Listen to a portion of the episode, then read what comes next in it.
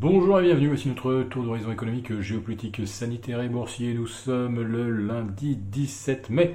Et pour comprendre comment tourne la planète finance, c'est sur la bourse au quotidien et nulle part ailleurs. L'épisode du jour s'intitulera Le record le plus bizarre des 33 dernières années.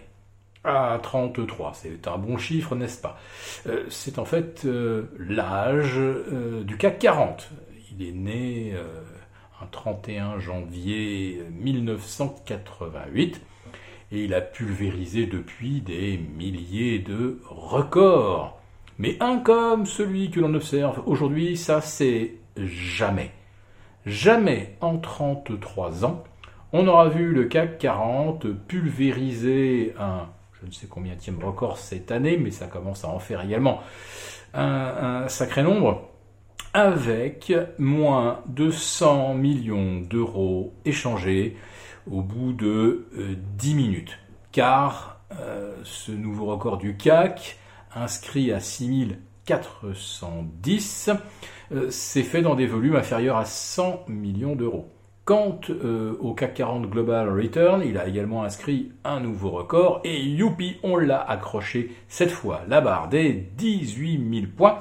On l'avait raté pour 1,34 points d'indice le 10 mai dernier. Voilà. Ah Petite erreur d'ajustement des algos et euh, on avait raté donc euh, les 18 000.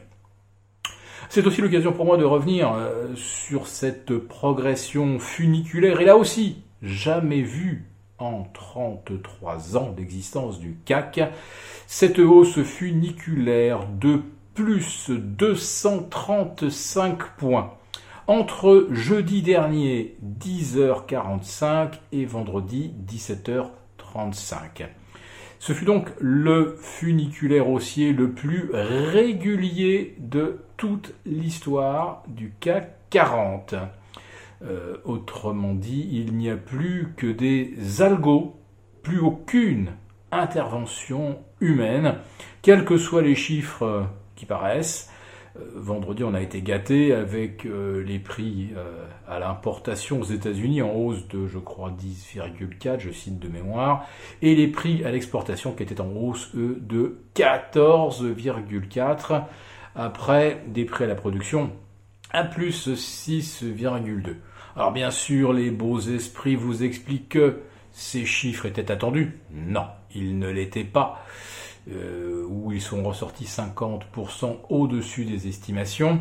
Et non, tout n'est pas lié à, ce fameux effet de base que l'on aurait sous-estimé, car oui, effectivement, on part de très bas en euh, avril 2020.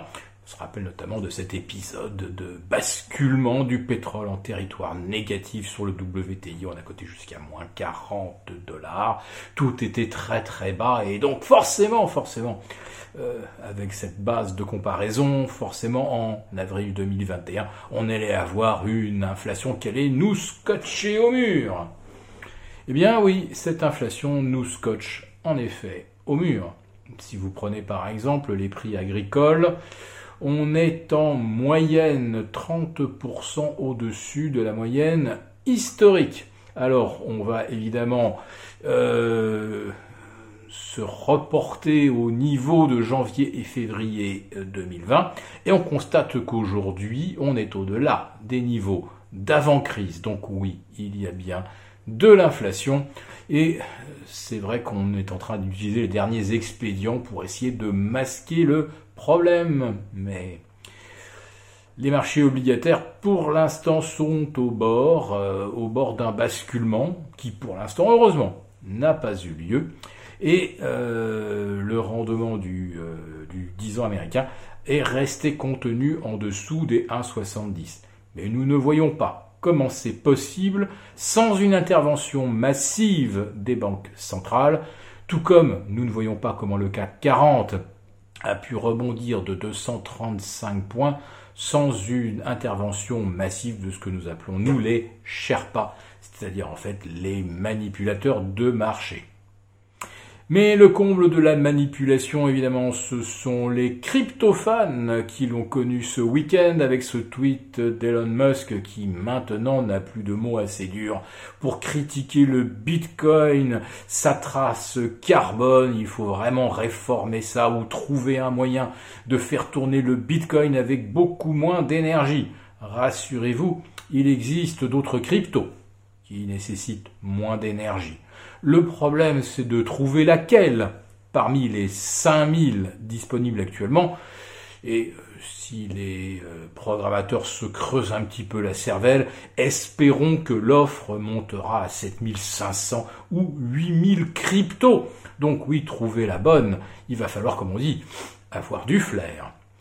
Mais euh, peut-être pas besoin d'avoir énormément de flair pour penser euh, qu'Elon Musk se fiche euh, évidemment de tout le monde en faisant grimper le Bitcoin de 50% sur l'annonce qu'il plaçait sa trésorerie ou la trésorerie de Tesla dans le Bitcoin et ensuite il fait rechuter ce même Bitcoin de 30%. Alors oui, allez sur les cryptos parce que là vraiment, au moins, c'est pas comme avec les banques centrales. Avec les cryptos, au moins vous n'êtes pas manipulé par un clown. Euh, non, bien sûr que non. Voyons.